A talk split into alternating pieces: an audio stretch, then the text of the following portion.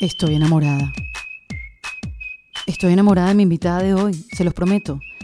Yo estaba pensando cómo se las iba a presentar, pero decidí decirles la verdad. Porque mi invitada es de esas mujeres hermosas, así que conectas de inmediato. que crees que se conocen de toda la vida? Yo, este, yo no sé si yo te lo conté alguna vez. Tú y yo acuérdate que nunca hemos hablado. Ay, ok, entonces no.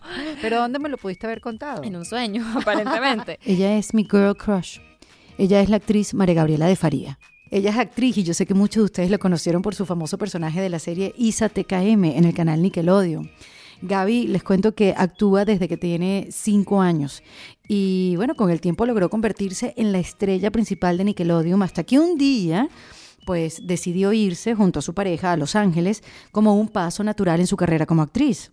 Ella, y para que sepan todos nosotros, los que la seguimos, eh, pensaba que lo iba a lograr en Hollywood de una manera rápida y fácil por su amplia experiencia en producciones latinoamericanas y eso pues iba a facilitar el camino. Y sí, efectivamente todos estábamos equivocados porque el proceso ha sido más bien duro, ha sido desesperante, se ha tardado tiempo, se ha tardado años para que le lleguen las oportunidades.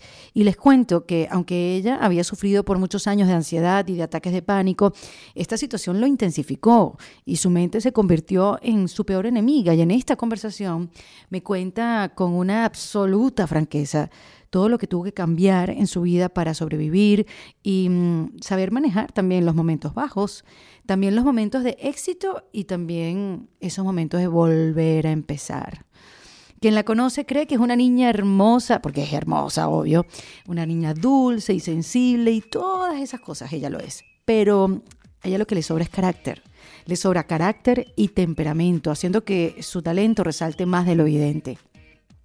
Ya les voy a dejar la conversación con María Gabriela, pero antes les quiero decir que se suscriban a mi newsletter en mi página web ericadelavega.com. Cada vez somos más personas unidas en este correo electrónico que semanalmente les envío con información no solamente de la invitada, sino con recomendaciones, con aplicaciones que puedan descargar, con cosas que estoy leyendo, cosas que estoy usando o cosas que están llamando mi atención. Así que es en ericadelavega.com donde se pueden suscribir y así estar en contacto semana tras semana más allá del podcast. Ahora sí, mi nombre es Erika de la Vega y aquí les dejo la conversa con María Gabriela de Faría en Defensa Propia. Bienvenida María Gabriela de Faría en Defensa Propia. ¡Qué emoción! Demasiado, de verdad que sí. Además que siento que te conocía, que nos habíamos visto antes y nunca nos hemos visto. Es muy loco porque yo me siento igual. ¿Verdad? Es muy loco. Yo creo que también es un poco como la magia de las redes sociales. Que uno se ve constantemente ahí, pues uno comparte todo y de repente tú sientes que tú conoces a la persona. Claro, y además que eso, somos venezolanas, como que trabajaste mucho de chiquita en Venezuela, como que yo siempre pensé no vale, nosotras coincidimos. Obvio que nos conocemos, claro. Y de repente, cuando te pones a pensar que no, yo no coincidí con ella en, ningún lado.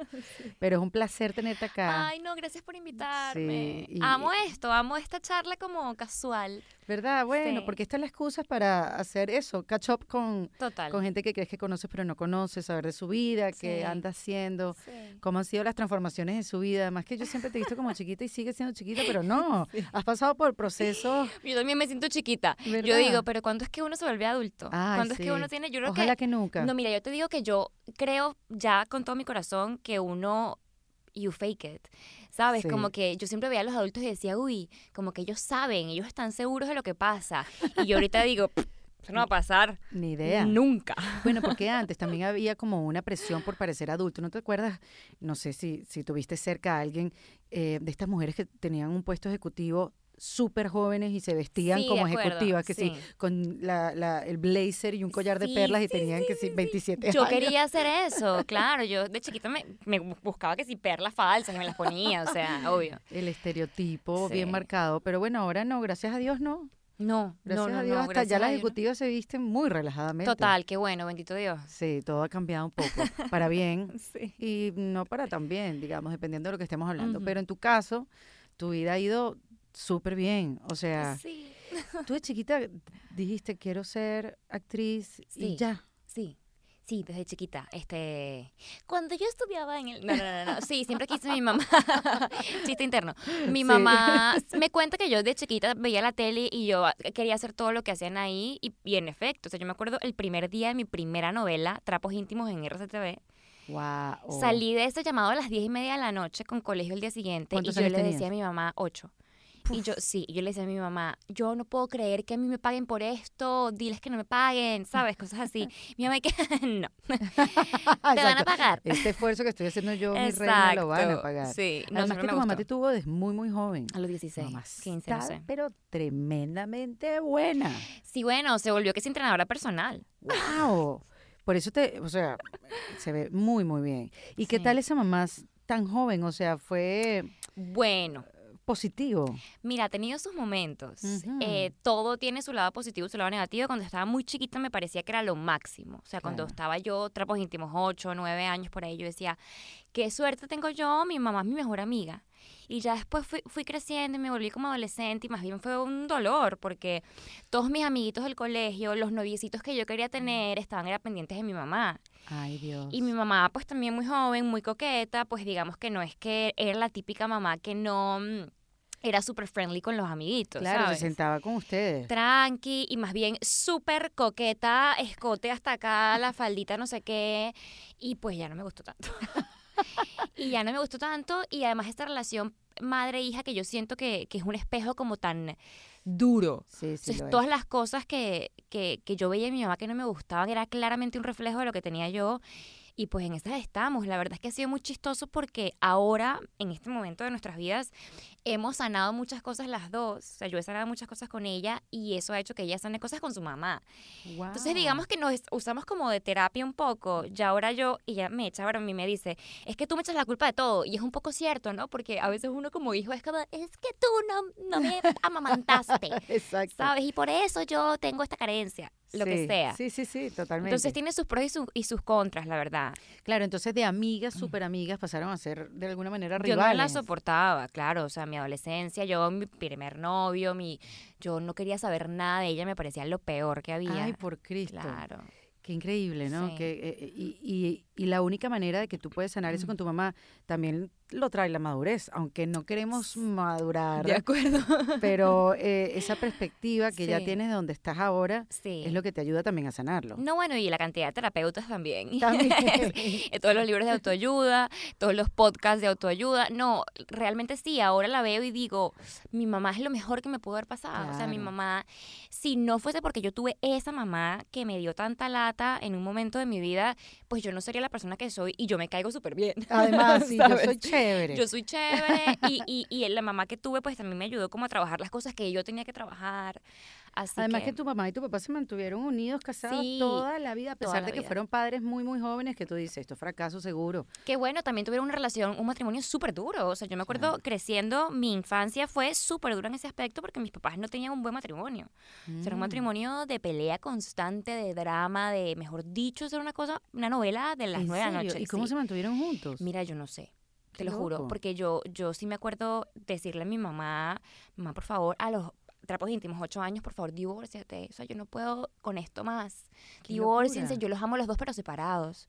Y yo no sé qué pasó, yo creo que de verdad las ganas de estar juntos, porque yo te digo que ahora esa gente no puede vivir separados, es fastidiosísimo.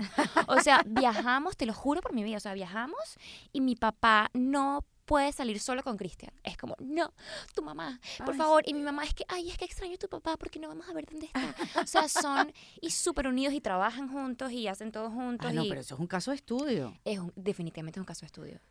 ¿Cómo pudieron superar esos problemas al principio? No, yo no sé. Me imagino que también terapeuta. yo no sé. Sí, bueno, el amor lo superó todo, no sé, Las quiero, quiero ser romántica. No, sí. de verdad, yo sí creo que cuando tú quieres a alguien y dices, no, esta es la persona, pueden pasar muchas cosas, pero, pero tú estás ahí echándole ganas y como que regando la matica, pues, hasta las últimas consecuencias. Bueno, y buen ejemplo para ti también, porque tú Sin has estado en relaciones duraderas. Y Oye, vas- sí. Y te vas a casar, ¿no? Próximamente. ¿Cuándo? ¿Tienes fecha? El 18 de enero. ¿En serio? Sí. ¡Wow! ¡Qué chévere! No, no, no, qué emoción. Tú no sabes la emoción que yo cargo. O sea, ya Eh. acabamos de comprar pasajes, todo. ¡Qué chévere! ¡Qué chévere! ¿Cuánto tiempo tenías tú con Cristian? hasta, ah, eh. Tenemos ahora seis años. Sí. Seis años. Sí, Pero yo me quiero casar con ese señor desde que lo conocí. Totalmente. Desde que lo conocí. Y yo me imagino que él mudamos- contigo también. ¿Qué Pues pasó? ¿Por qué se tardó tanto? Ay, mira, no sé.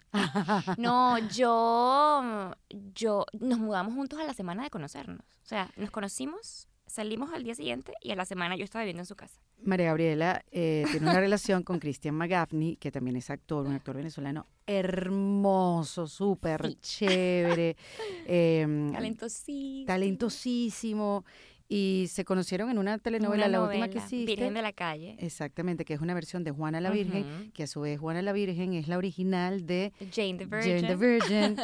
en fin, El refrito del refrito del refrito. Pero Bueno, bueno, pero es una historia tan interesante que conchale. Sí, Perla fue la que lo escribió, sí ¿verdad? exactamente. Bueno, entonces se conocieron en esa eh, telenovela y a la semana ya se habían mudado Ay, juntos. sí. Fue así de una. Y yo tenía otro novio. Claro, yo tenía que todo el mundo novio. conocía. Sí, pero. fue Peche? ese sí, y Ah, era. de una para otra. Pero es que yo no quería. Ese no era mi plan. Ay, pero qué buen cuento este. No, no te lo digo por eso, sino porque te digo que con Peche tú tenías como 10 años juntos. Tenía cinco años. O sea, desde los 16, desde... Que lo conociste desde- haciendo Isa TKM. ujú. Y, y pues era mi primer novio, ¿sabes? En la vida. Y pues era mucho más grande que yo. Y fue una relación, obviamente, imagínate el primer novio con un hombre más grande. Y es además decir, eran protagonistas de la serie, o sea, súper turbulenta, o sea, no, nada chévere. Ah, Este, ¿sí? Claro, claro, yo estaba también muy chiquita, es decir, no, todo mal. ¿Y por qué estuviste tanto tiempo ahí? Porque cre- que- pensaste que esa Ay, es sí, como debería ser bueno, una relación. Ahí va la relación con mis papás. Claro. En ese momento ellos no tenían una relación tan, tan, tan buena, tan bonita, tan fuerte.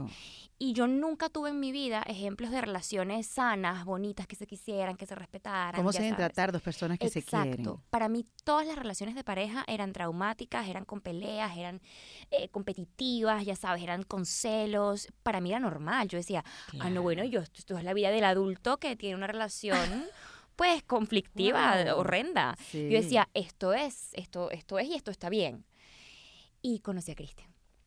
Y entonces Y conocí a. Cristian y yo, es que no. Tú seguías con Peche en ese momento. Sí. Además que, claro, cuando hiciste Isa TKM, las redes sociales estaban, pero digamos que todo el mundo sabía de la relación de ustedes dos, pero no era porque las ustedes las mostraban en las redes sociales, sino que uh, Isa TKM fue Sí. tan exitosa, los querían tanto. Yo entiendo que en Brasil Isa TKM Una cosa muy loca. fue una Uy, cosa muy, muy loca y tenían sí. unos fans que se arrancaban muy los locos. pelos por Sí, ustedes y que los amaban como pareja y por eso era una relación tan conocida. Exacto. Y este, yo seguía con Peche y yo pues en ningún momento yo dije, yo no- en mi cabeza no pensaba terminar la relación, pero yo estaba en el lobby de Radio Caracas Televisión esperando para que algo, ¿no? Me maquillaran y entra Christian McGaffney al lobby con sus lentes, su sombrerito y su cara de mamá wafer. Porque es que él tiene una carita como bien particular. Sí, sí, sí. Parece como mala onda, ¿Qué pero no Mama es. Wafer? Mamá huevo. si Ya, le dice mi De papá. mala onda, claro, Ajá. sí, de, ya entiendo Exacto. perfectamente el feeling. Sí. Y, y yo me enamoré de ese señor. Pero De en ese una. momento, y yo no entendí qué me pasaba. Esto en mi vida me había pasado. Y yo dije, oh my God, oh my God. Y no nos saludamos, no nos dijimos nada, no nos dijimos nada, nada más nos vimos. Yo recuerdo manejando de regreso a casa de mis papás ese día. ¿No interactuaron ese día? ¿No, les tocó? nada. ¿Eran, ¿Eran protagonistas también? No, no, no, no. Eh, yo protagonizaba con un actor colombiano que se llama Juan Pablo Llano dos? Ok, y eh, Cristian era como el triángulo amoroso. ok. Este, y yo no pude dejar de pensar en él. Y yo dije, no, esto está mal, esto está mal, esto está mal, pero ¿qué me está pasando? Claramente hay algo malo en mi relación, porque si yo nunca he sentido esto con Claro. cinco años de relación, o sea, ¿qué está pasando? Y me lancé como gorda en tobogán y empecé como al día siguiente como súper amiga, amigable con él, como súper coqueta, como muy bien perronga. Y yo nunca en mi vida lo había sido, pero es que era algo que yo no podía controlar. Y bueno, Él, él- la él- otra. él, exacto, él como recibió... No, bueno, él, es- él hace así el difícil, como, ay, bueno, sí, sí, seguro, vamos a tomarnos algo y no sé qué.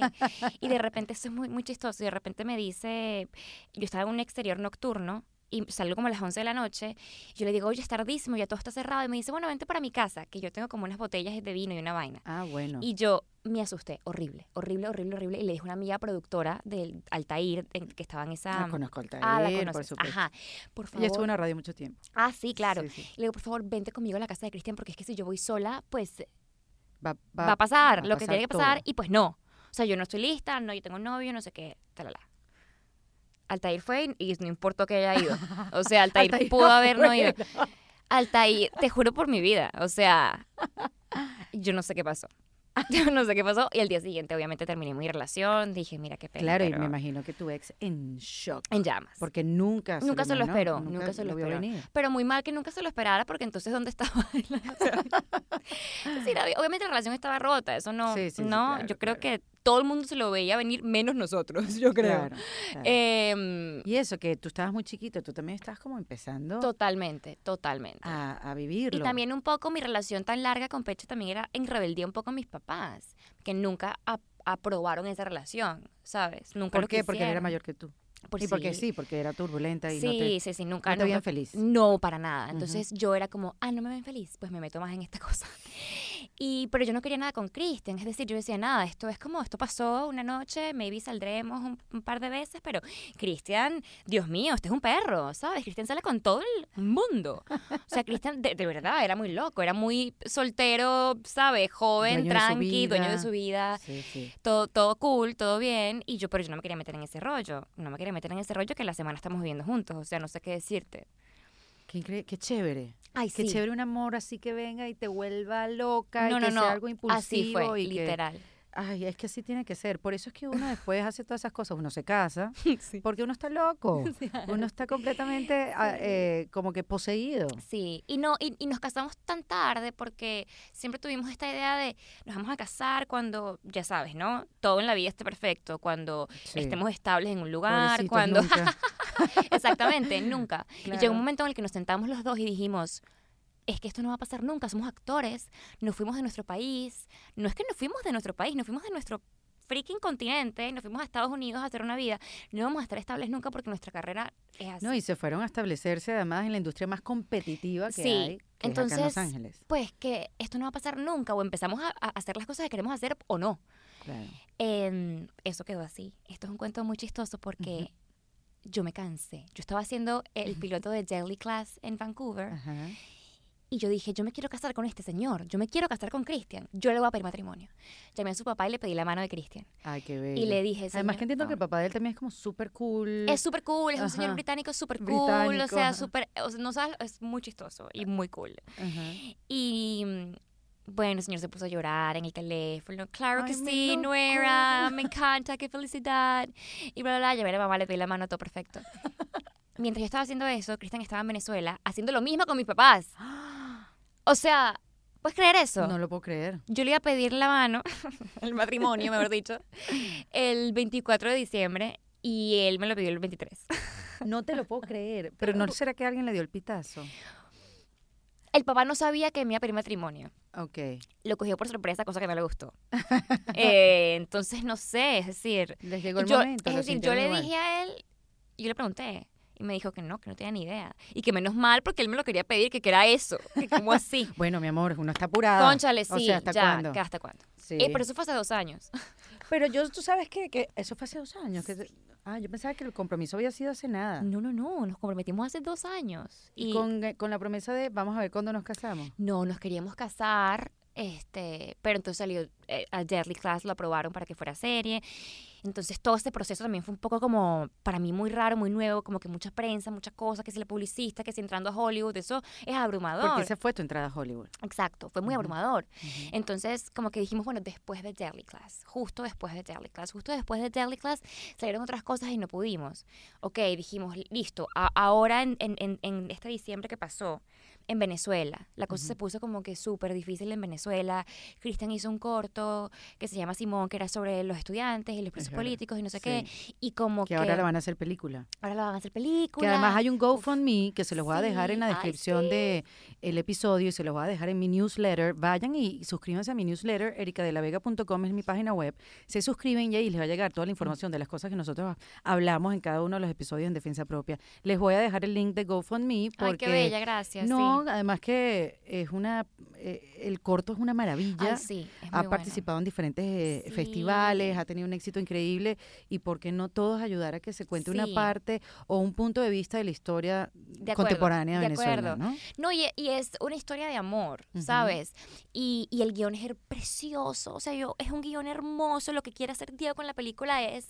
Ah, con Marcel Raskin, obviamente. Bueno, pero claro, esto está, imagínate qué gente tan espectacular. Marcel Raskin es un director venezolano. Ah, increíble también. Sí, sí, sí. Que es como que uno, yo siento que, que que empieza a trabajar con esa gente y empieza a ser amigos de esa gente y uno dice, yo no me lo puedo creer, yo viendo hermano, yo dije, qué, ganas tenía yo de trabajar con ese señor y ahora voy a tomar cerveza a su casa. Pero míralo, a mí lo que me sorprende más todavía, María Gabriela, es que ustedes, todos, nos fuimos buscando oportunidades afuera, porque eso fue lo que nos tocó vivir. De repente tú viviste una cosa diferente porque tú te fuiste de Venezuela muy, muy joven, a los 16 años, porque, bueno, después de ISATKM obviamente se te abrió un mundo, pero una de las temporadas de ISATKM se empezaron a grabar en Colombia y ya te fuiste, te fuiste de Venezuela.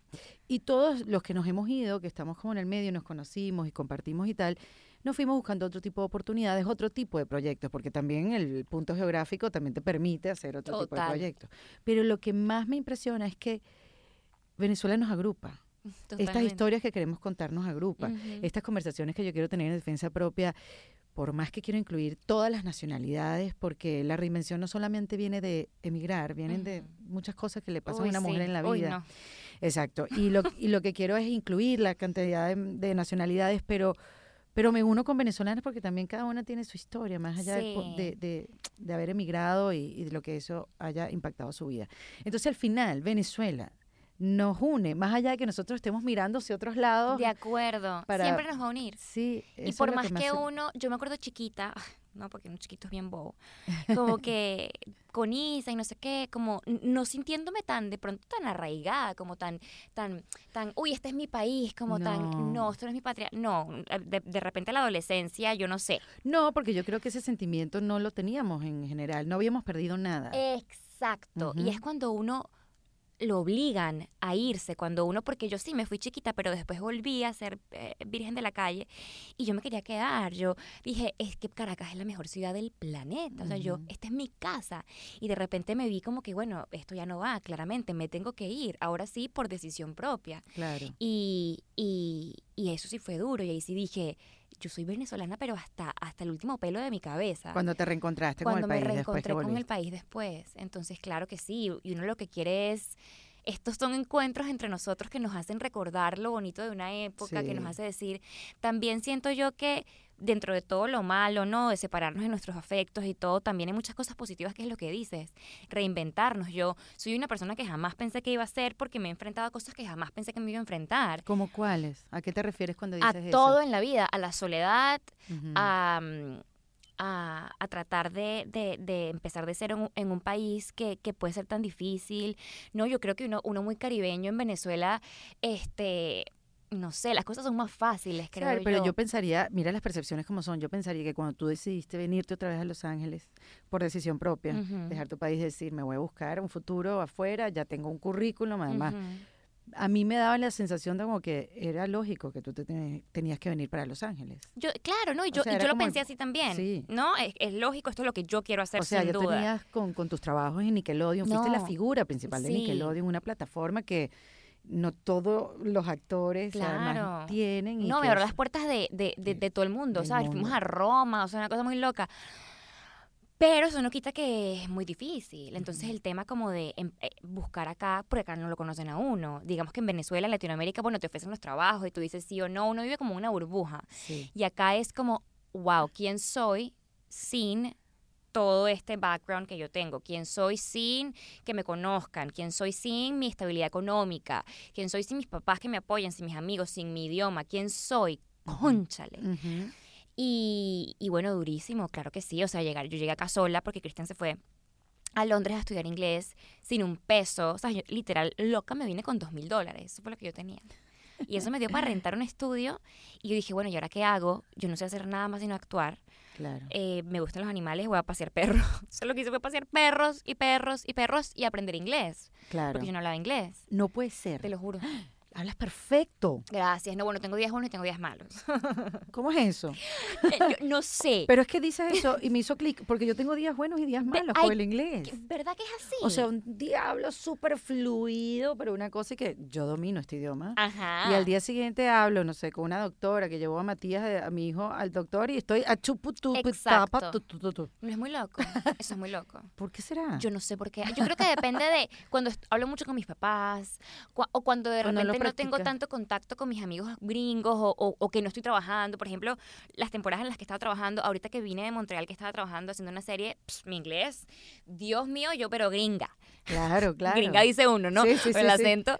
Eh, pero de repente pasa una temporada en la que estoy en mi casa, tranqui, y, y pierdo un poco la práctica de hablar. No es que uno no escucha cosas en inglés, no es que uno no ve series, películas, pero la práctica de hablar conversaciones largas, y eso se va. Hay una aplicación que me recomendó Prakriti Maduro, la esposa de Marcel Raskin, ya que habla, lo ¿Qué te recomendó? Chica, déjame buscarla. Qué buena, eso es una muy buena, un buen tip. Sí, eh, eh, se llama Easy, espérate, Easy. Yo la bajé y todo porque además este, te corrige. Ay, chica, no puede ser. Aquí está, Elsa Speak. Ay, Es vea. Elsa. ¿Y qué eso que es de acento? Y Es de acento y tú vas abriendo como diferentes eh, tipos de dificultades. Ay, tú, le dices la oración o ella te dice qué decir, tú se la dices y ella te corrige. No. Sí, y ella te dice qué porcentaje estuvo Ay, bueno o que no. me voy a bajar esto ya mismo. Sí. Bueno, pero yo creo que tú no lo necesitas, pero bueno, yo sé No, que- te digo, días buenos sí, y días días malos. Para mis días días malos, ahí yo, yo hablo con Elsa. Muy bien, Elsa. Esa, esa, esa te la doy porque sí, porque te ayuda a practicar los días esos que estás tranqui. Exacto. ¿Y qué estuviste haciendo en Canadá? The, the Moody sí, Christmas. exacto. Qué No, bueno, cuéntame cool. ese proyecto. Es una, eh, está basado en una serie que se llama The Moody Christmas, que es australiana. Ok. Y digamos que era un, acá le llaman como un um, season event, como que es como las cosas navideñas o de Halloween o, o- o de temporadas, ¿no? La idea es que si esta temporada le va bien, ellos quieren hacer de esto una franquicia. Es y una seguir- Ujú. y seguir a la familia Moody a través de distintos momentos de su vida. Ah, qué el bien, matrimonio, la vacación, el divorcio, sí. yo no sé, cosas así. Sí, como Chevy Chase que se iba de vacaciones, que se iba a hacer con la familia, que se iba a hacer el otro con la familia. Exactamente. Ay, mira qué chévere, qué bueno. No, ¿Y se imagínate. estrena cuándo? El 4 de diciembre. Ah, o sea, ahorita mismo. Ahorita mismo. Sí, no, y una gente increíble, o sea, Elizabeth Perkins. No me lo podía creer. Por Dios. Era como, Que, que uno la vio en Big. señora, exacto. En Big con Esa Tom mujer que lo que hace es trabajar en las cosas más espectaculares de la vida. Sí. Eso es muy loco. Qué chévere, María Gabriela. Te ha ido. Fue muy difícil arrancar cuando tú te viniste que me dijiste que te Horrible. viniste con dos mil dólares. Fue horrible, sí, claro. Sí. ¿Cuánto Eh, tiempo pasó para que Mucho, mucho, mucho. Eh, yo estuve un año acá paseando perros y comiendo un cable, ¿sabes? O sea, no, no- Sí. o sea, me daba para pagar la renta, pagar las clases de actuación. Clases de inglés no pude tomar más porque, o sea, practicaba yo, digamos, sola en mi casa. Y, basic- y, y- y la verdad es que vivir en un país donde te obligan a hablar un idioma pues, es es como la que mejor es clase? es lo mejor. Sí. Es como que eso va a pasar solito. Ujú, Eh, y también las clases de actuación me ayudaban a, a hablar, ¿no? Claro. Em, pero nada pasó, yo tenía una agencia, yo hacía castings, pero yo también siento que estaba muy jojota, ¿sabes? Muy chiquita, como ¿Cuántos muy insegura. O sea, no estaba tan chiquita, pero digamos que eh, eh, mentalmente como emocionalmente sobre Emocionalmente sobre todo, porque Tenía tenía la 21. experiencia. todo. Sí, Claro. tenía 21 y yo nunca me había, o sea, en Venezuela te digo, y en Latinoamérica, pues yo ya no hacía casting hace mucho tiempo. ¿sabes? Entonces acá me tocaba entrar a hacer casting en otro idioma y eran todos esos nervios, yo me ponía súper nerviosa, yo temblaba, o sea, temblaba que, que no podía hablar, ¿sabes? En los castings. Sí. Y acá son muy duros, ¿sabes? No son como, como en Latinoamérica, que somos todos así que nos tocamos y que somos todos amables y que, ay, yo no, somos sexual Claro, harassment feedback, casi. hay feedback, Sí. exacto. No, acá es como, hi, yes, thank you for coming, bye. O si de verdad no les gustas ni un poquito, es como, no, that's enough, okay, bye. ¿Sabes? Y es duro. Claro. Y uno se tiene que enfrentar a eso. Y, y, y yo no estaba acostumbrada, la verdad. O sea, yo estaba en mi burbuja en la que yo decía, yo soy em, la última Coca-Cola del desierto. O sea, esto no. Soy la niña Nickelodeon. Exacto. ¿qué es Yo esto? acá esto que me iba a pasar rapidísimo y me iban a contratar ya. No pasó. Yo también hubiera pensado eso. Que, que bueno, qué bueno, ¿sabes? Porque sinceramente sí me, me dio como, coño, carácter. ¿Yo puedo decir groserías aquí? Sí. Qué risa es. ¿Te puedo decir groserías? Es que yo no tengo ni idea, ¿ok? Yo soy muy grosera. Ay, Erika, yo me estaba acá holding myself. No vale. Como, bueno, también, tampoco que tanto, ¿no? Okay. Ya que mencionamos a Elsa. Sí, exacto. No vale para nada. y yo, eh, eh, de verdad que sí me creo como carácter y como thick skin, como le dicen, pero pero duro. Pero es que increíble esa, esas frases que uno escucha y que se le escucha decir a coaches, a gente importante que sabe de este tipo de cambios de, de vida, que para crecer necesitas cambiar. No hay otra manera de crecer. No, y, y, atravesar lo malo, ¿sabes? La oscuridad, la dificultad, tanto que me lo tatué. O sea, a ver. Gigante mi tatuaje que mi banner casi me mata. Es una ballena y dice We've got to get in to get out, que es una parte de una canción de Genesis, la banda, el grupo musical. Sí, sí, sí. Y, y básicamente para mí es eso. O sea, tú tienes que entrar para salir. Punto. Entrar, entrar para salir. Para salir, es decir, si tú quieres salir de la situación. Ya, ya te entiendo. ¿Sabes? Para salir tienes que entrar, ya lo entendí. Sí, sí, sí. Y este wow, eso cada vez que yo tengo como un susto, como un miedo, mis ataques de pánico que me, se me empezaron, de repente desarrollé ataques de pánico hace como tres años. Los ataques de pánico además llegan sin decirte nada. Sin decirte nada y tú no sabes qué te está pasando y, piensas que te estás muriendo. Y, y, no hay nada que tú puedas hacer, es decir, por más que te diga la gente que todo está bien. ¿Y tú y esos ataques de pánico empezaron aquí cuando estabas sola? No, empezaron en, en Colombia, empezaron en Colombia. En, en la soledad de tu... En, porque yo, bueno, yo estuve acá este año, ese año, ahí, yo tuve piedras en el riñón, yo no tenía seguro. Tuve piedras en el riñón, yo no sabía qué era y yo me fui al hospital muriendo. a mí no me impresionan las piedras en el riñón, a mí me, a mí me impresiona lo que dijiste, no tenía seguro. Yo no tenía seguro. yo no tenía seguro porque yo no podía pagarlo. Claro. yo estaba recién llegada, digamos que tenía un poquito menos de un año y yo no podía pagarlo, los seguros son carísimos. No, no, no, eso es imposible. Y yo me fui al hospital acá, a emergencia, porque yo dije, me estoy muriendo. Cristian me manejaba, yo me despedía de Cristian. Una cosa muy loca, yo dramática, Cristian, yo te amo, recuérdalo siempre. Y tenía una mamarro de piedra en el riñón, claro, me hicieron todo, que si el CAT scan, no sé qué, taca, taca, 21 mil dólares la cuenta una piedra en el riñón. Claro, sin seguro, sin nada, no sé qué. Tres horas en emergencia, 21 mil dólares. Yo me quería morir. María Gabriela, por Dios. Yo dije, yo es que yo no sé qué voy a hacer. O sea, ¿yo qué hago? O sea, yo lloraba todos los días. Lloraba todos los días. Yo decía, me llamaban todos los días al hospital. ¿Sabes? Que sí, collection. Sí. y yo, oh, por Dios. Yo dije, nada, había como una cosa, el hospital tenía como una cosa de caridad. que sí, para, este, para ayudar a pagar a las personas que no tenían dinero. bueno, pero esa es la, realidad de un inmigrante. Sí, de acuerdo. Entonces yo eso hice, como que apliqué, mandé mi estado de cuenta que está como en cero. Mandé como que todas mis cosas y yo dije, ellos dijeron, bueno, de pronto te pueden ayudar a pagar un porcentaje o te pueden dar como opciones de pago. Yo dije, lo que sea, lo que sea, I'll take it.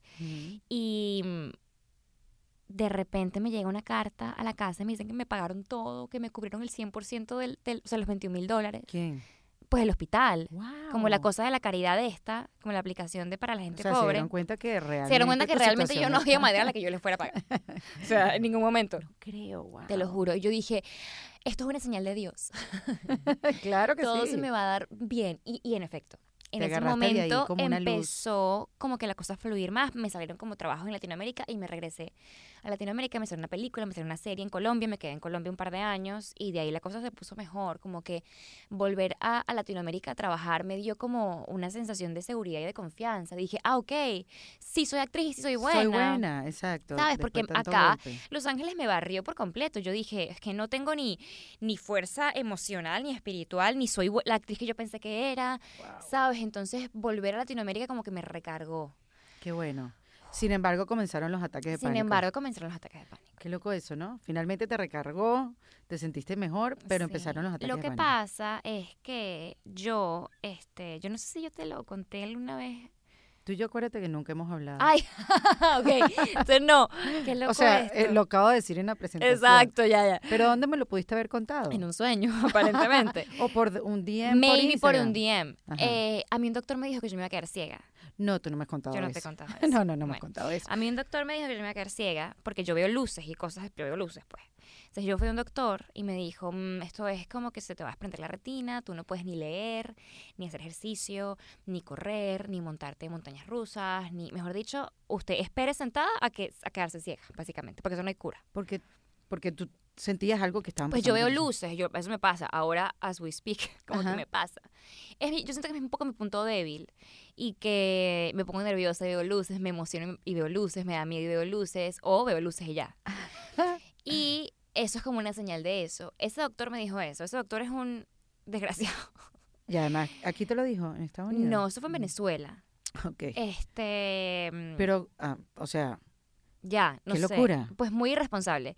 Y la verdad es que yo después he ido a miles de oftalmólogos y me han dicho, es decir, eh, eso le puede pasar a la gente, te puede pasar, tienes 0.08% de probabilidad de que te pase, relájate. Exacto. Es decir, si algo te pasa, si tú empiezas a ver negro, pues vente para el doctor, pero, de resto haz tu vida, ¿sabes? Qué locura. Pero eso, ¿sabes qué? Yo no sé, las palabras tienen tanto poder y la gente no lo sabe. Yo siento que especialmente los doctores no lo saben a veces. No, y especialmente uno agarra esas palabras negativas y son las que recordamos y son las que metemos en nuestro sistema. Las otras cosas no. No, lo bueno mm. uno lo descarta. Sí. La mente positiva, las cosas lindas que te dicen. De acuerdo. Uno como que, ay, sí, está bien. A ver, ¿qué es lo malo que me están diciendo para yo memorizar? Yo siento que de cierta manera uno también coge eso como... Como... Yo lo cogí como... Eh, ok, este es mi salvavidas por si las para, para autosabotearme, ¿sabes? Porque yo tengo esto, esta es mi excusa, y yo, yo tengo esta condición, entonces yo no puedo, ta, ta, ta. Entonces, ¿sabes? Es como una excusa para no go all the way, para no hacer todo lo que yo quiero hacer, ¿sabes? Y, y, y empezaron los ataques de pánico.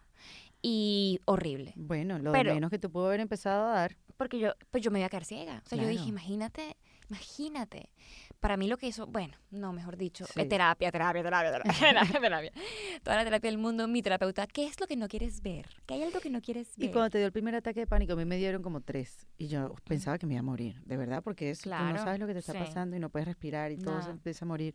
Me dio sola en mi casa. Eh, yo vivía sola también. Oh, yo era muy feliz viviendo sola. O sea, no es que era algo que me pesaba en Venezuela.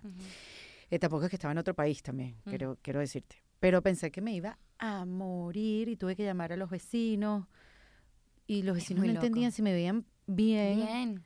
Cómo no entendían lo que yo le estaba contando. Es muy loco. Es muy loco. Fui a médicos. ¿Y? No. Ataque de pánico. Uno me dijo, ¿tomaste mucho el fin de semana? Oh y efectivamente sí, había, había rumbeado mucho. Claro. Y entonces él, él me dijo, esto es como un hard vacation, como, que, como que el corazón se va de vacaciones y te crea como una taquicardia, una cosa así. Mm. Yo, wow, imagínate. Ah, bueno, eso fue que tomé mucho. Pero no. Te volvió a pasar. Después me volvió a pasar y me fui a una psiquiatra, así, mm. hardcore pastillas, claro, como que algo me está pasando, yo estoy Terrible, mal. Sí. Esto es seguramente el golpe que yo me di en bicicleta cuando tenía cinco años, cualquier cosa. Y entonces ella me hizo unos exámenes y tal, y después me mandó como un pastillero loco. Y me dio unas pastillas que yo me acuerdo que mi abuela se tomaba. Yo decía, y yo no puedo estar tomando pastillas que mi abuela se toma. Llamé a mi mamá, le dije, mi abuela se toma esta pepa. Sí, no, chica, yo no voy a hacer esto. Claro. Ay, pero qué bueno que, que, tomaste esa decisión. Yo voy a arreglarme esto yo, porque... Sí. Y entonces empecé a hablar del tema es eso. Porque si no lo hablaba, ¿cómo me iba yo a enterar que hay maneras de hacerlo sola? Y que hay gente que le pasa, que a, que a mucha gente le pasa. Entonces agarré una bolsita de panadería de, de estas de marrones de, de bakery. sí. Y empezaste. Y me la ponía en la cartera y cada vez que yo sentía que venía ese susto, porque me empezaba como con un susto, un vacío, que yo apenas reconocía la sensación, agarrar la bolsa y empezaba, donde yo estuviera, avión, restaurante, con un grupo de amigos, con lo que fuera, sí me, sí me iba como que al baño y respiraba. Bueno, yo eso no lo hacía, ¿ves? Yo, yo sí no sabía cómo manejarlo al principio y yo estaba, podía estar grabando. Y yo como apretada y como tratando de agarrarlo para que eso no se... Para que no, no, no creciera. No creciera e incendiara el set, ¿sabes?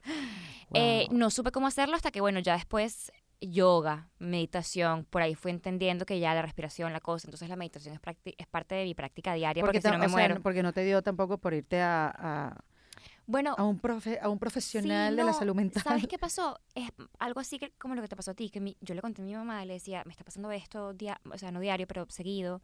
Y ella, pues loca, tienes que irte ya a un psiquiatra y que te medique. Cualquier cosa que necesites, María Gabriela, lo que sea que se requiera, te tienes que tomar una Para que eso no sea un impedimento. Ajá, y yo y que, oh, oh, otra vez mi mamá a mi espejo, no, eso no lo voy a hacer. O sea, voy a irme al extremo opuesto. Y eso hice, la verdad es que sí me ayudó mucho y ahora yo le agradezco a eso, ¿sabes? Porque fue un terapeuta que me decía, ¿qué le puedes agradecer a la, a la loca María? Yo decía que estaba loca, es que esa parte de mí que está loca. Dice, ¿qué le puedes agradecer a la loquita? Y yo nada, la odio, es una desgracia, no sé qué. Eh, no, le puedes agradecer que eres más humilde, que no eres invencible, sabes que eres humano, que te dan miedo cosas, que sabes que, que conchale, que, que tocas tierra, sabes que y es verdad, es verdad. O sea, soy yo otra persona gracias a mis ataques de pánico. Claro, porque a mis inseguridades, a mis miedos, a Porque ahorita la práctica de yoga es algo que haces a diario. A diario, la meditación, o sea, para mí es importante. Y obviamente eso desencadena otras cosas, ¿no? Que si la amabilidad, el, el respeto hacia todos los seres vivos, que si no sé qué, el agradecimiento. Entonces, imagínate, de algo tan terrible que uno puede decir, esto es lo peor que me ha pasado, yo no entiendo qué es esto, salen todas estas cosas también bonitas. Claro, hay una frase de Tony Robbins que dice, life is what life is not what happened to you. Life is what happened for you. Total. Y entonces es como preguntarse de una mala situación, qué tengo yo que aprender y qué puedo cambiar. Claro, tienes que estar en un nivel de conciencia. Yo no digo que esto sea fácil y yo tengo ahorita como, estoy escarchada por Tony Robbins porque fui a un... ¡Ay, fuiste! ¡Qué cool! Escarchada por Tony Robbins. Sí, claro, y, sí, chévere, porque te queda como que esa energía. Em, Pero es una práctica, es decir, a uno se le olvida, ¿sabes? tienes que hacerlo Si tú no lo te recuerdas todos los días todas estas cosas, si tú no haces tu lista de agradecimientos todas las mañanas, si tú no, ya sabes, ¿no? Porque no es una cosa que, ay, me ha pasado, ¿no? Como que ya no tengo ataques de pánico, ya estoy súper bien, ya no medité más, ya no fui más a yoga, ya no hice mis cosas. Regresan. Regresan, porque es que el mundo es muy cabrón. Sí. O sea, esto, esto uno vive eh, lleno de miedos, eh, lleno de inseguridades, lleno de comparaciones por las redes sociales. María Gabriela, pero es increíble porque uno te ve, eres mm. hermosa. Yo creo que para mí eres una de las mujeres más bellas que he visto. hermosa, con una sonrisa, unos dientes, una vibra, un talento, además, después, que quita la belleza. Es talentosa, entregada. Eh, eres como hecha para este mundo de, de, de, películas, de series. o sea, estás hecha para eso y uno jamás pensaría... Voy a escuchar esta parte del podcast una y otra vez. Te, te di cariño, te di cariño, pero te lo di real, de verdad que lo siento así. Y es muy difícil para uno pensar que esas cosas pasan dentro de ti. Ojo, obviamente que sí pasan. Claro, claro. Son parte también de la vida, pero qué bueno saber que te pasan. Sí, es que eso es lo que yo dije, esto me está pasando y mi vida está siendo bien caótica en este momento pues yo me toca compartirlo, ¿sabes? Porque de cierta manera, como tú entendí que lo que no se habla te domina, ¿sabes? Cuando tú cuentas tu historia, ya no te pertenece, ¿sabes? Le pertenece al resto del mundo. Y, y, y, ya no es ya no es tan tuyo y te das cuenta que el resto de las personas también pasan por cosas así y tú dices ah no soy yo la que está loca si yo lo comparto me ayudo a sanarme a mí misma y, y ayudo a los demás a sanarse también. Claro. ¿qué, qué, estoy haciendo? Voy a compartir todo lo que me está pasando. Entonces he empezado como yo a hacer eso a través de mis redes sociales porque porque, porque también he, visto mucha gente y he recibido muchos comentarios también y ahora tengo amigos que, que uno en particular que me dijo en su momento como yo antes te veía en, Instagram y me parecías que eras una insoportable, creída, no sé qué, y que tuviera perfecta y no sé qué, y yo no quiero que la gente vea eso, ¿sabes? Es decir, lo que tú viste, pues yo no quiero que la gente lo vea.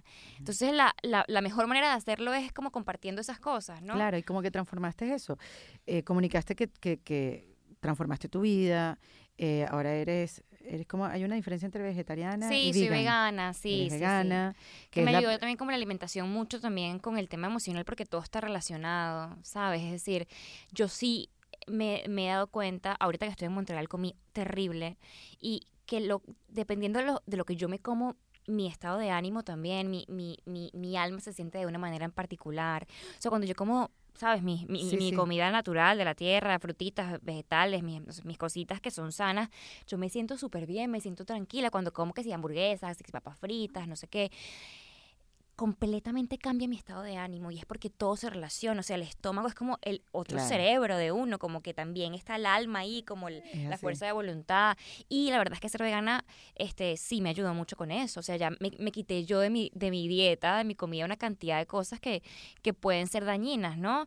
Este y se alinea bastante con mi práctica de yoga y, y, de, y de, mi espiritualidad. Y, de todo ese cambio que, que, comenzaste a hacer. Y de todo ese cambio. Entonces ha sido lindo porque siento que llegué a lo que yo tenía que llegar, ¿sabes? Como que es que es esto lo que yo siempre quise ser y no lo sabía. Eres la persona soy la persona que ahora que querías convertirte. Sí, y bueno, esto es un proceso de desarrollo por toda la vida. Pero digamos que el tema del veganismo y del yoga y la cosa, para mí, para María Gabriela, no digo que sea para todo el mundo, para María Gabriela es lo que le funciona.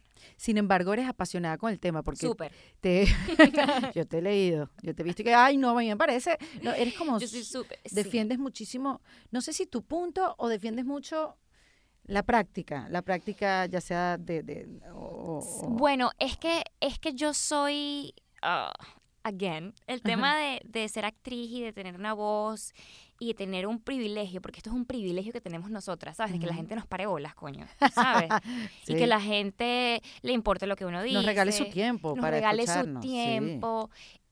Uno tiene que tener, ¿sabes? Un mensaje, cualquiera que sea. Uno tiene que agregarle valor agregarle, a la gente. Exacto. O sea, tu podcast, ¿sabes? Sí, sí, eh, eso, eso, eso es como giving back to the community, ¿sabes? Entonces, para mí es, mi pasión son los animales, son los derechos de los animales, el planeta.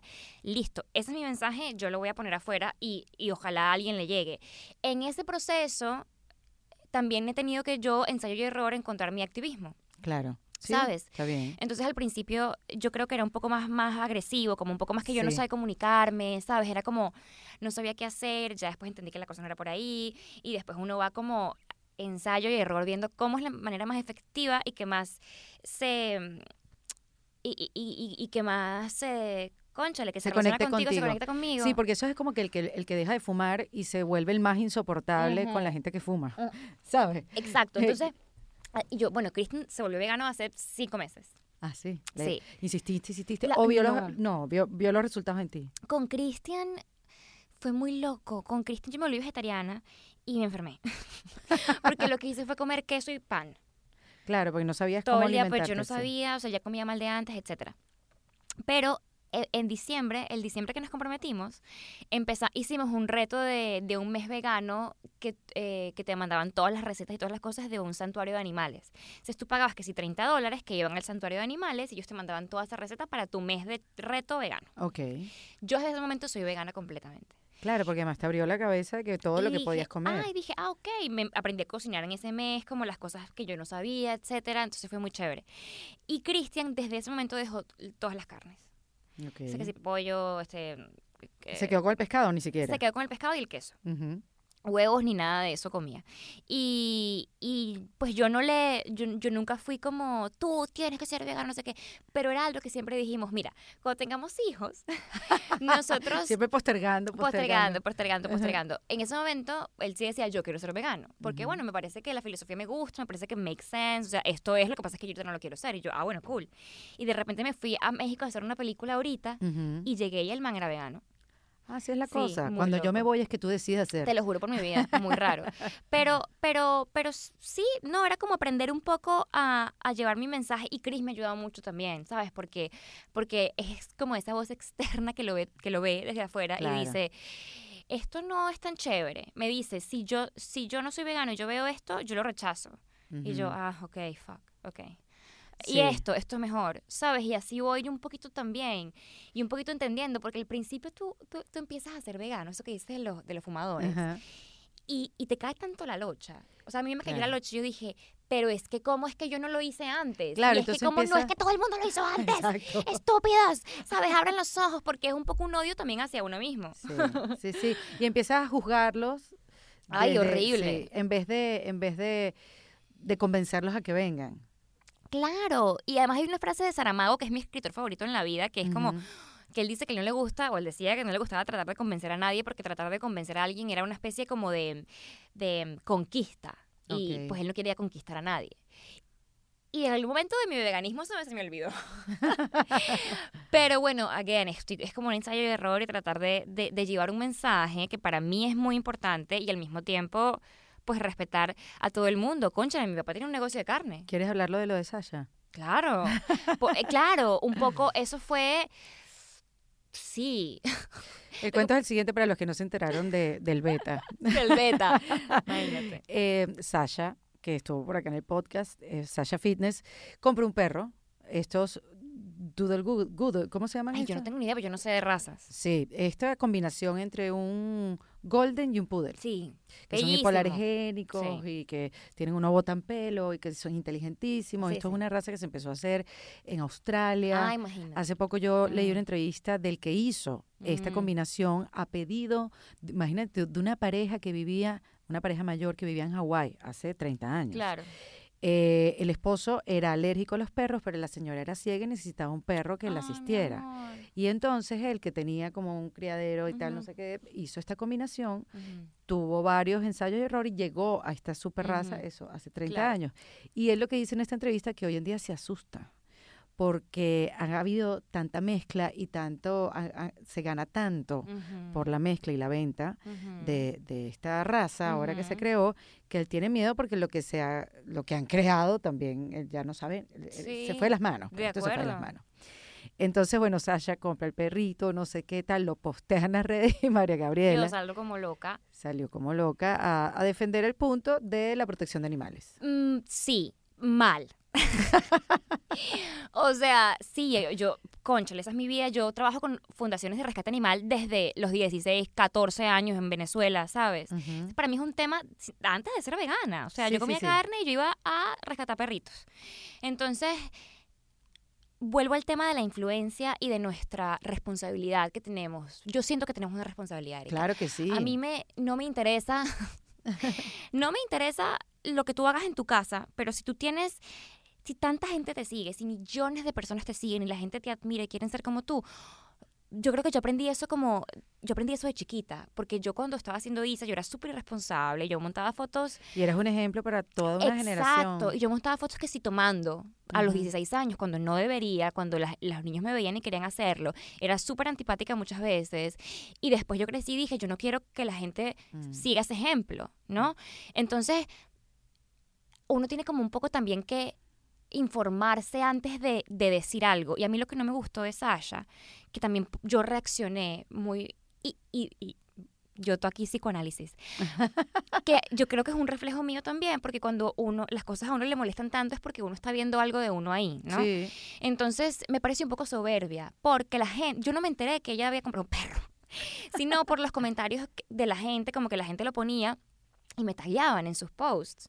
Y decían, ¿por qué compras un perro? No sé qué, charala. Fue tanto como que el odio que le pusieron a Sasha antes de que yo le diera cualquier odio mío personal.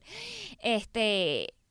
Y su respuesta, la de Sasha, fue súper soberbia. Fue como, ustedes animalistas, hagan lo que les dé la gana, déjenme en paz, no sé qué. Yo compro mi perro porque me da la gana, porque Pero que es necesario todo, todo. Todo es muy, todo muy necesario. o sea, a mí me pareció muy feo. O sea, dije, porque yo de pronto veía desde antes como a veces un poquito un patrón de las respuestas de ella un poquito, ¿sabes? Como que a veces dejaba el agua abierta porque le gustaba que saliera caliente para quitarse el maquillaje.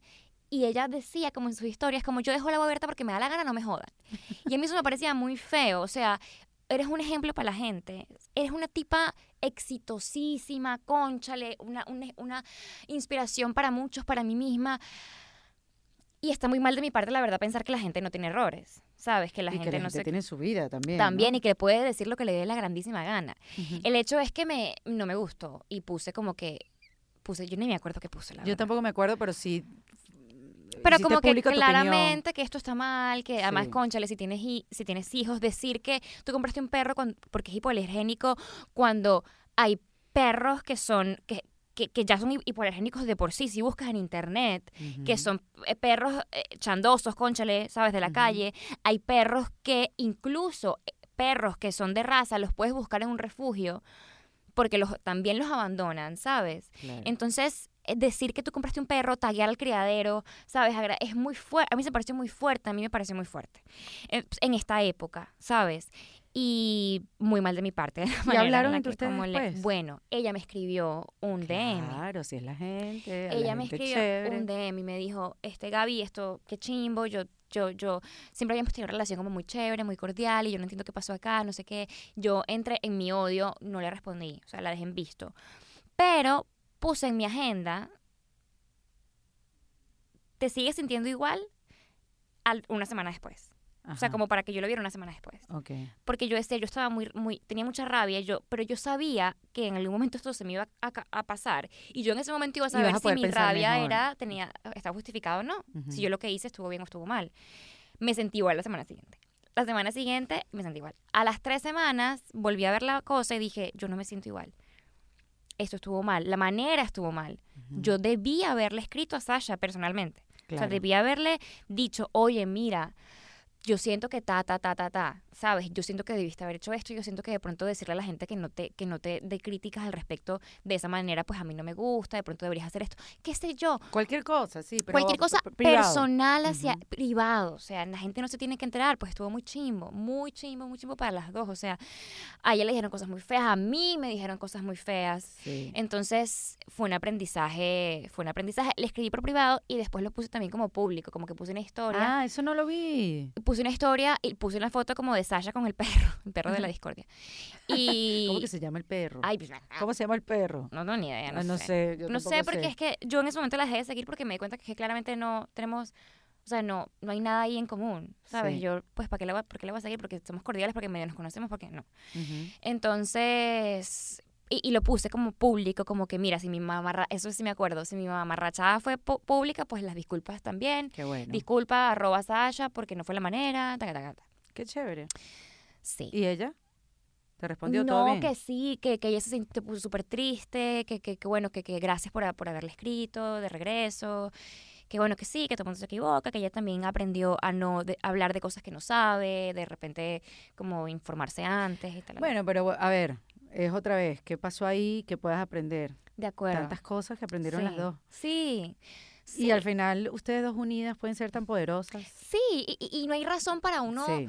Ay, ser tan mamahuevo. O sea, yo te digo de verdad, o sea, a veces que yo tengo un, un carácter bien fuerte, te digo, o sea, yo no, no Y además que cualquier cosa en las redes sociales, Gaby, también es, es difícil porque la gente se mete mucho en la vida de uno, tienen opiniones sin saber, Sí, tú sabes, sí, ¿no? sí. De, de todos los factores. Y no se deja llevar por eso. No, y eso te va afectando. Yo entiendo también a Sasha le llega muchísima Demasiado. gente, como a ti También. No, pero que lo se de meten Sasha con- además es como... Y cómo se meten en tu vida y cómo opinan cosas de tu vida. Y, y lo cierto es que la gente eh, no es muy bonita. No, para nada. O sea, hay gente hermosa que tiene un feedback bello, pero la gente le gusta el anonimato para dar opiniones que acuerdo. la verdad no tienen un valor, pero nosotros le damos un valor que no tienen. De acuerdo.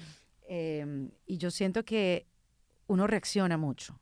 Eso que dices de Sasha, que ella habla como habla, yo creo que mucha gente, como ella comparte tanto de su vida, Ujú. también la gente se mete mucho en su vida. Y es una reacción, como que déjenme que yo voy a seguir siendo la Exacto. misma. Eso fue lo que yo aprendí como de esa experiencia, como que Sasha comparta todo esto de su vida y sea tan abierta, no significa que yo tengo el derecho de venir a decirle qué hacer. Pero por y otro de lado esa también manera- aplaudo a la gente que es apasionada, que tiene una idea, que tiene... Es como ahí como un in-between, ahí como un punto bueno, medio. mira, como esa frase muy célebre de Radio Rochela, que para mí ha sido una frase que me ha acompañado toda mi vida, ni muy, muy, ni tan, tan. Ni muy, muy, ni tan, tan. Así tal cual. Yo no sé, ojo, no sé dónde salió la frase, pero yo la vi en Radio Rochela. Sí, yo también.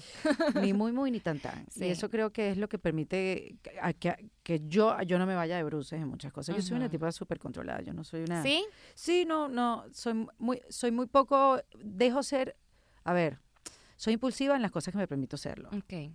Pero yo pienso mil veces algo antes Ay, de, no, yo no. de hacerlo. No, pero está bien, son maneras de ser. O sea, Ah, yo me encantaría tener la impulsividad que tienes tú para resolver otras cosas Sí. de una manera más rápida o de entrompar las cosas. Claro, o sea, no, no te- a mí me gusta ser así, tiene muchas cosas positivas, pero cosas como la, ¿sabes? Esa mamarrachada que le hice a Sacha. Bueno, eh, pero ya aprendiste, sino, sino qué, qué bueno que te pasó con Sasha Sí. y Sí, no con otra persona. porque fue, ella fue muy amable, Sí, ¿sabes? Fue muy, muy, buena nice. onda, muy, Sí, sí, sí. Conchale, muy generosa. Yo, sí, sí, si me hubiese hecho eso a mí, quién sabe yo qué le hubiese dicho, ¿sabes? No sé. Sí.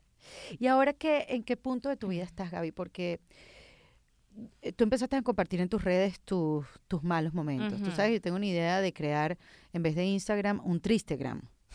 Para tener, porque la gente también no le gusta que tú seas y compartas momentos que no son felices, porque Instagram está hecho para, sí, también, para las cosas chéveres. ¿no? y entonces en el Tristagram de repente podemos ser libres para celebrar un día de mierda o para celebrar que algo malo me pasó y aquí estoy con mis amigos. Lo que pasa es que no hay espacio para decirlo. Ya en el Tristagram lo podemos decir. Exacto. Tú lo has empezado a compartir en Instagram y hay una foto tuya donde sales llorando. Ay, sí, horrible que fue cuando te enteraste que sacaron a Deadly Class He puesto varias fotos llorando. y la verdad es que es muy... Es, la gente... Hay mucha gente que me, me pone las fotos como, ay, sí, estaba, estuve muy llorando y te tomaste la selfie. Y no, la verdad es que mi mamá es muy intensa. Y siempre me escribe, hola, ¿qué haces? Mándame foto. Entonces, en esos momentos en los que yo estoy llorando como una desgraciada, le mando la foto a mi mamá y le digo, acá estoy en la mierda, ¿sabes? Son esas fotos que eran para mi mamá. Claro. Eh, cuando cancelaron Deadly Class, lloré porque no me lo esperé. O sea, era una serie que la producían los hermanos rusos, que todos los ejecutivos de Sony eran como, la, la, vida les va a cambiar, esto es una locura, esta serie se va a llevar mil premios. Nada de eso pasó. Estábamos todos con las expectativas, mejor dicho, flotábamos nosotros. Wow. Y de repente no fue así. Para mí fue uno de los dolores más, yo no te puedo explicar, para mí era como si se hubiese muerto alguien, todavía lo es, la verdad. Porque ese fue el primer proyecto que te salió cuando llegaste aquí, para ti era el comienzo de todo, el comienzo de, de, la, de, la, nueva vida. De acuerdo. Y no, no fue así. Yo volví a tener mi vida normal de antes, en mi casa con mi gato, tranqui. y, y fue duro, fue muy duro aceptarlo porque fue injusto para mí, a mis ojos. Porque cuánto duró una sola temporada. Una temporada, ¿sabes? Yo decía, tanta gente, tantas, tantas series malas que, que hay, ¿no? Malas con ganas. El mismo canal que, que pasaba la serie de Sci-Fi, que bueno, yo también creo que no era la casa ideal para la serie, tiene tantas series que son tan malas y que tiene tantas temporadas, que yo decía, ¿por qué una serie? Muchas razones, ¿no? Era una serie muy cara, etcétera dolorosísimo. Y otra foto que posteé también fue porque aquí uno hace muchos castings y muchas cosas. Porque salió del aire, porque no lo veían. No, eh, no se acabó la temporada y le fue muy bien. no, le no, no le fue también a Sci-Fi con la serie. Es decir, que no, no, encontraron otra casa. Y no encontramos otra casa. Este, como que Netflix estuvo a punto de cogernos, según he escuchado, pero la verdad es que no lo sé, pero tenía cosas muy similares a nosotros, entonces tampoco es que les daba mucha ganancia.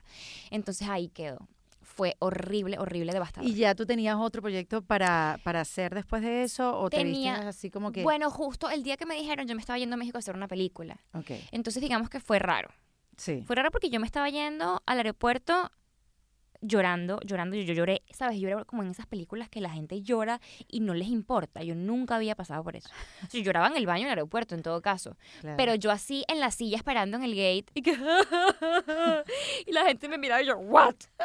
¿Sabes? Como, porque no me interesaba, no me aguantaba, yo estaba muy triste. Eh, sí, fue duro y todavía la verdad me duele, pero otra vez muchos aprendizajes de esto. O sea, yo estaba tan segura que íbamos a hacer Deadly Class por tantos años, porque así nos lo decían los hermanos rusos. ¿sabes? No, y además que, tú sabes que así es que funciona. Después de una serie de tantas temporadas, tantos años haciéndolo, pues se abre todo un camino. De acuerdo. Mucho más fácil. Exacto. Hacia y no fue el cine o qué sé yo. Y no fue así. Es decir, a ver, ojo, ¿no? Jelly Class sí es una serie muy buena y sí me ha abierto muchas puertas. Es decir, yo llego a, una, a un casting y el director de casting me dice, wow, Jelly Class, eso fue increíble, qué buena serie, qué lástima, that was a good one. Todos los directores de casting a los que yo he ido desde Jelly Class, no te miento. ¿Qué tal? La, eh, hicimos un press junket para Moody Christmas ahorita en Montreal y todos los reporteros eran Telly Class, qué buena serie. Es claro, digamos que sí, ¿no? O sea, me ha dado cosas, sin duda. Es decir, yo ayer estaba en una fiesta de, de la temporada de premios de los Golden Globes que yo me preguntaba, ¿no? Como que pues tú no sabes la gente que había ahí. O sea, yo era una cosa, yo decía, toda la gente de Game of Thrones, toda la gente más arrecha del planeta, yo decía, porque a mí me invitaron a esto. ¿Sabes? Yo que estoy haciendo aquí Deadly Class. Ah, ah claro. que soy parte que Deadly Class igual entra a la competición, ¿sí me explico? Claro. Entonces... ¿Está nominada? Bueno, no salieron las nominaciones a los Golden. Ok. Pero, eh, quién sabe, ¿sabes? Siempre está la posibilidad. Entonces, claro, yo digo, Deadly Class me ha dado muchas cosas, ¿no? Me, Sin duda, pero sobre todo como persona que esa serie no se haya dado más, que haya sido ese, entre comillas, fracaso, a mí me ha, me ha hecho no tomar nada por hecho nunca más. Nunca más. Totalmente. O sea, yo estoy haciendo ADR, que son como las voces para el, ya sabes, ¿no? Para, no, no sé. Ah, ADR es como lo que cuando doblas este tus, tus voces para, para una película o para... ADR, que se refiere a... Ay, imagínate. Yo no tengo ni idea de qué será. Action, direction. Ay, qué coño. Recording, whatever. Recording. No tengo ni idea, no sé. Pero eras las voces, que si no quedó bien este, esta frase en esta escena porque se doblas golpeaste el misma. micrófono, lo que sea, te doblas a ti misma. Y lo estoy haciendo en Warner. Ok. Claro, uno entra a Warner, uno le dan un puesto de estacionamiento, uno no sé qué. Antes, cuando yo hacía eso con Deadly Class, Ajá. esta era mi vida, ¿sabes? Era- yo me lo tomaba muy normal.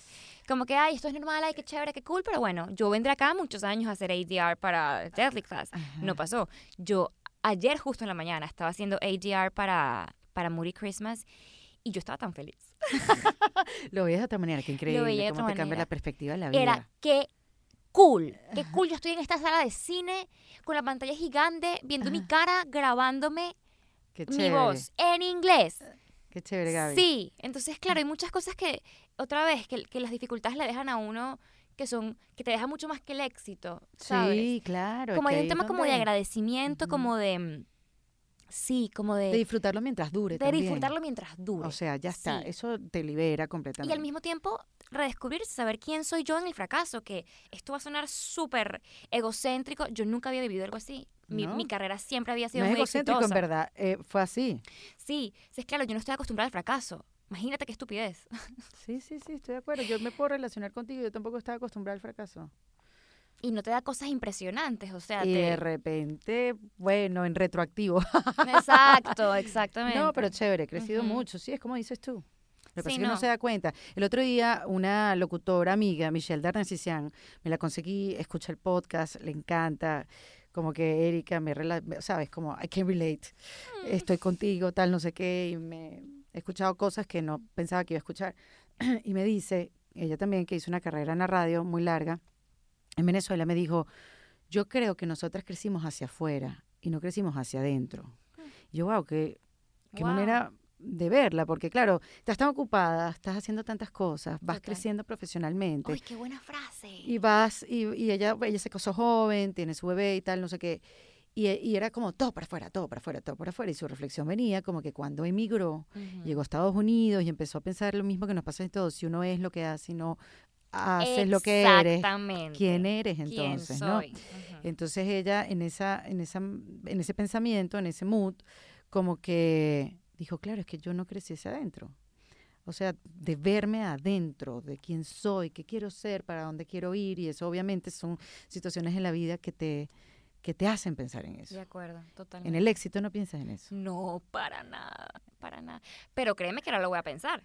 O sea, te digo, ahora yo me siento muy, yo estoy contenta, ¿no? Con esta serie, con el, el personaje súper chévere. No, y pareciera que es una, mm, un momentum, ¿no? Que viene y y, que ojalá. no se va a detener. Ojalá, pero te digo, yo haciendo la serie en Montreal, haciendo mi ADR en el, entre comillas, éxito, sí, gracias, acá estoy, qué cool, qué chévere, velo todo bien, no voy a hacer que no vuelvas más, ¿sabes? Sí. Porque es que, no sé, uno sí, toca como disfrutar el momento y, y agradecer. Y, y es una cosa muy cheesy, ¿no? Y es como que, ay, uno agradece todos los días por respirar. No, es mágico. Pero sí. Es mágico, mira cómo estoy hablando ahora. Si tú hubieras estado conmigo en los primeros capítulos de este pod- podcast, hubiéramos dicho lo mismo, ay, sí, qué cliché, no sé qué. exacto. Pero he estado con tanta gente que lo hace. He leído ya tanto sobre eso que dije, ay, bueno, no tengo nada que perder.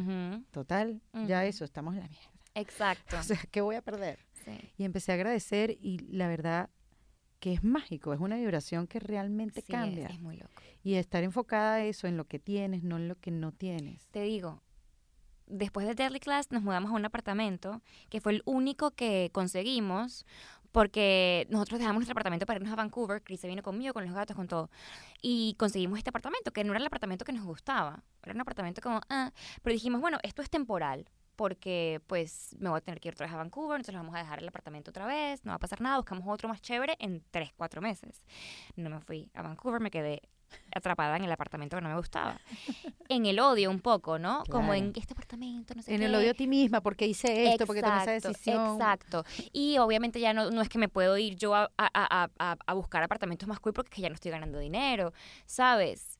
Empecé como a retomar otra vez como mi práctica del agradecimiento y de la cosa. Erika, yo amo mi apartamento, mi apartamento lo amo. O sea, un apartamento que odiaba y ahora es como, Kristen y yo nos paramos todos los días y no podemos creer que odiábamos el apartamento. Qué risa. Y es como, esto es tan lindo, mira que compramos hasta una hamaca. Mira, hay una hamaca allá afuera, qué lindo. Claro, porque cambiaste el foco Cam- se cambió el completamente. foco, mm, es muy loco. Qué chévere. Sí. Qué, qué, qué, buen, qué, buena, qué buenos momentos de crecimiento has tenido. Ay, no, todos. Y qué chévere que los compartas, porque sí. es eso, la percepción también que uno tiene sobre la gente y sus vidas Sí. es completamente diferente. Yo te decía antes que comenzáramos esta conversación que mm, nosotros, bueno, nos ha tocado tenernos que comparar con, con cuentas de Instagram, Uy, sí. con vidas perfectas, y que el podcast era un punto para que nos pudiéramos comparar con historias reales, con historias de verdad. Eh, y eso es lo que lo estaba buscando. Y, y yo de verdad, qué bueno tener la, la oportunidad, porque uno hace la comparación automáticamente, Sí. de poder compararme con alguien real, de con tu historia, con, con, con tus ataques de pánico, con tu inseguridad, con, con tu rabia hacia las cosas y la frustración, ¿sabes? Con todas esas cosas que también son parte de Sí, nosotros, no lo parte. puedes negar.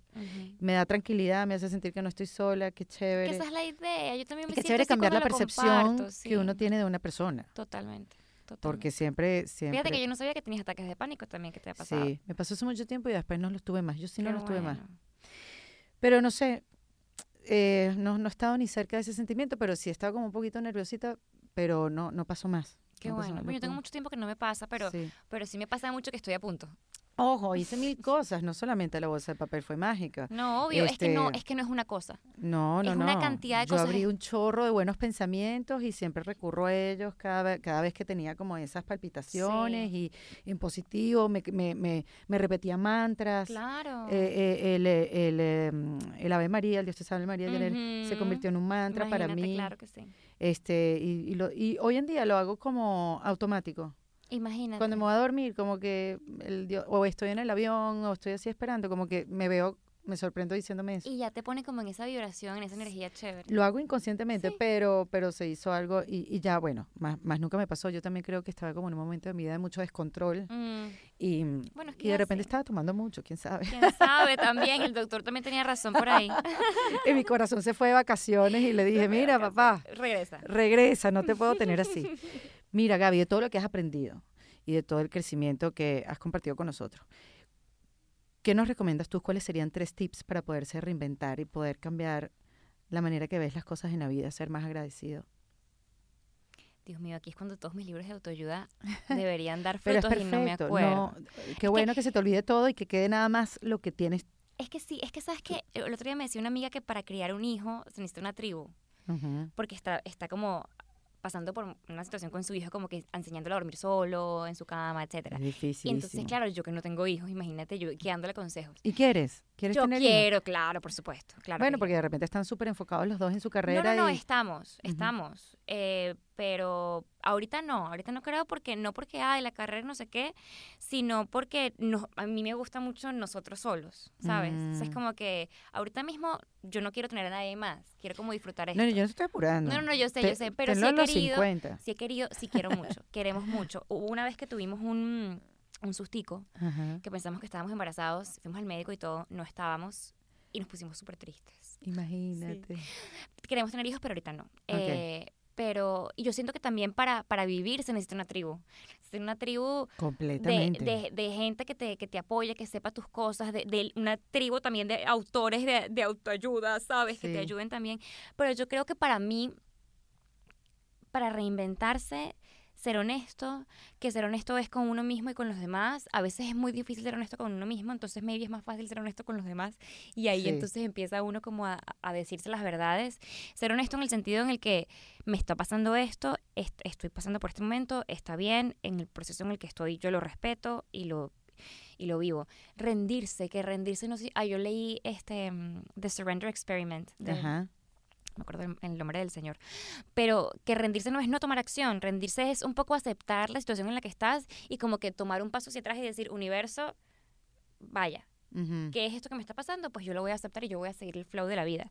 Me ha funcionado muy bien. Claro, porque rendirse de repente es una palabra que uno no... Claro, pero en español no consigo una palabra mejor para sí, sí, pero surrender. surrender. ujú. pero como rendirse al, al flow de la vida, al, al fluir de la vida. claro, no poner tanta resistencia no al cambio, por ejemplo. resistirte al cambio, exactamente. Y, y, mm, y cualquier práctica, la verdad, espiritual, la que sea para ti. Si es eso, rezar la Ave María, lo que sea, si es hacer yoga, si es, mira, lo que, lo que tú quieras, si es hablar contigo mismo porque tú no crees en nada y tú crees en ti mismo, también eso es una práctica espiritual, pero es, para mí es lo más importante. Estar conectado con uno mismo. Estar conectado con Ese es el circuito mismo, que no puede fallar. Que no puede fallar. Sí, es así. De acuerdo. Qué chévere, Gaby. Ojalá pueda venir mucho tiempo a Los Ángeles y Ay, podernos ver cada tanto. Sí, ojalá. O tú a Miami, porque sé que vas a estar yendo. Sí, voy a estar yendo sin duda. Bueno, este, pueden seguirla, The Faria. Bueno, no sé por qué digo Faria. Porque bueno, Faria, Es estamos de- en o sea, Hollywood. exacto, no, no, exacto. En vez de, de, de la Faria. Exacto. pero en inglés. TH Faria. Exacto, para que no se pierdan de, de los proyectos que tiene, que ya pueden ver eh, The Moody Christmas, ya la pueden ver y todo lo que vendrá en su vida, porque seguramente va a venir mucho. Sí. Sí. Amén. Gracias, Erika, por invitarme. Qué no, cool. un beso, Cristian. Seguro. Ay, yo se lo quiero dar. Todas se lo queremos dar. Yo Gaby. sé, yo sé, yo sé. Bueno, aquí estuvo María Gabriela Farías en Defensa Propia. Esto fue en Defensa Propia, grabado en los espacios de WeWork, producido por Valentina Carmona y editado por Andrés Morantes, con música original de Para Rayos Estudios. Recuerden suscribirse y recomendar el podcast. Yo soy Erika de la Vega y nos escuchamos en un nuevo episodio. ¡Hasta luego! ¿Estás listo para convertir tus mejores ideas en un negocio en línea exitoso? Te presentamos Shopify. Tal vez no lo sabías, pero nuestro podcast More Than Mamis es un negocio y lo empezamos por supuesto para desahogarnos y hablar sobre la maternidad, no para convertirnos en expertas de ventas y del e-commerce. Así que sí, necesitábamos ayuda para vender nuestro merch y poner en marcha nuestra tienda. ¿Y cómo suena con Shopify? Llegó otra venta. Shopify es la plataforma de comercio que está revolucionando millones de negocios en todo el mundo. Ya seas un emprendedor desde tu casa o desde donde sea, Shopify es la única herramienta que necesitas para iniciar, administrar y hacer crecer tu negocio sin dificultades. Con Shopify puedo gestionar pedidos, envíos y pagos desde cualquier lugar, brindándote toda la información y estadísticas de tus ventas al detalle. Regístrate para un periodo de prueba con tan solo un dólar al mes en shopify.com barra sonoro, todo en Ve a shopify.com barra sonoro para llevar tu negocio al siguiente nivel. Shopify.com barra sonoro.